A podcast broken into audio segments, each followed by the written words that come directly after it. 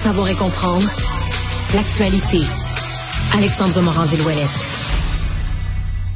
Alex, bonjour. Bonjour, Benoît. Bon, envoyez donc, toi, Christian Dubé, euh, qui, euh, qui étend le service pédiatrique du 8 à 1, ça vient de régler bien les affaires. Ouais, dans le but de limiter l'achalandage des urgences, hein, cette ligne 8 à 1 pédiatrique, ça avait déjà été mis en place là à Montréal, entre autres, dans la région de Québec également, mais là, c'est déployé partout au Québec à partir de maintenant.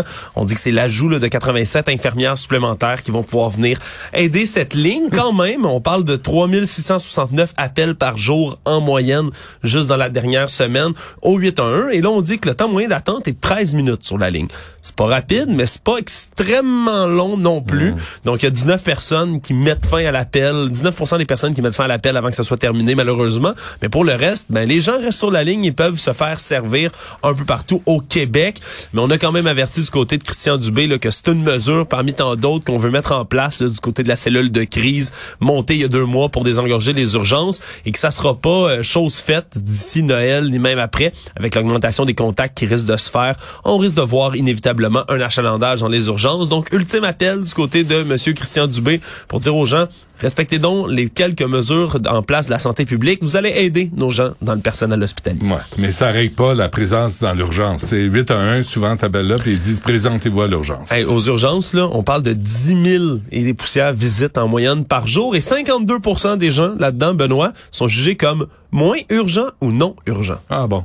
Euh, le convoi de la liberté, euh, les manifestants québécois iraient pas finalement à Ottawa. Il y a des rumeurs qui continuent de circuler autour de ce fameux convoi de la liberté 2.0, le soi-disant convoi pour la liberté, disons-le comme ça. Canada Unity, qui est l'organisateur de l'événement, de par son porte-parole, ont déjà dit quelques fois qu'ils voulaient se rendre à Ottawa, mais finalement, semble-t-il que ça soit peut-être pas le cas. C'est Jonathan Mongrain, qui est un des administrateurs de la principale page Facebook dédiée au convoi de la liberté ici au Québec, a expliqué que la section québécoise du mouvement allait sûrement pas prendre part à la manifestation de 2023 en disant que du côté de Canada Unity, semble-t-il que ce ne serait pas Ottawa la destination de choix, mais peut-être bien une autre, comme le mouvement est très très fort dans l'Ouest canadien, Benoît.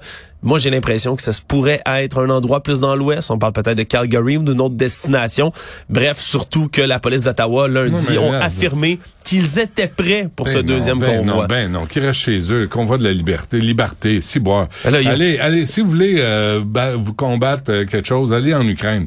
Vous allez voir c'est quoi la liberté, c'est quoi l'oppression des On se demande c'est quoi les mesures sanitaires qui restent à protester. en fait, Benoît, c'est surtout ça la question, mais on dit que c'est une question de principe quand on voit ça, quand je vais sur ces ces, euh, groupes Facebook-là. Ouais, ah c'est une question de principe et de se tenir droit pour leurs droits. Le principe de pas nous faire chier, c'en est un, ça. C'en est un. Euh, dernière affaire, attachez votre truc. Euh, tempête historique s'en vient. Oui, mais ça va tomber pas à peu près. Là, ça va affecter ben, à peu près l'ensemble du Québec. Là, on dit 99% de la population pour être sûr du côté des météorologues qui vont être affectés par cette tempête. Il y a près de 300 millions d'Américains aussi qui vont être renversés par cette tempête là, vraiment historique. Ça va mm. durer, commencer dans la nuit de jeudi à vendredi, mais c'est surtout le timing qui est un peu mauvais. Hein?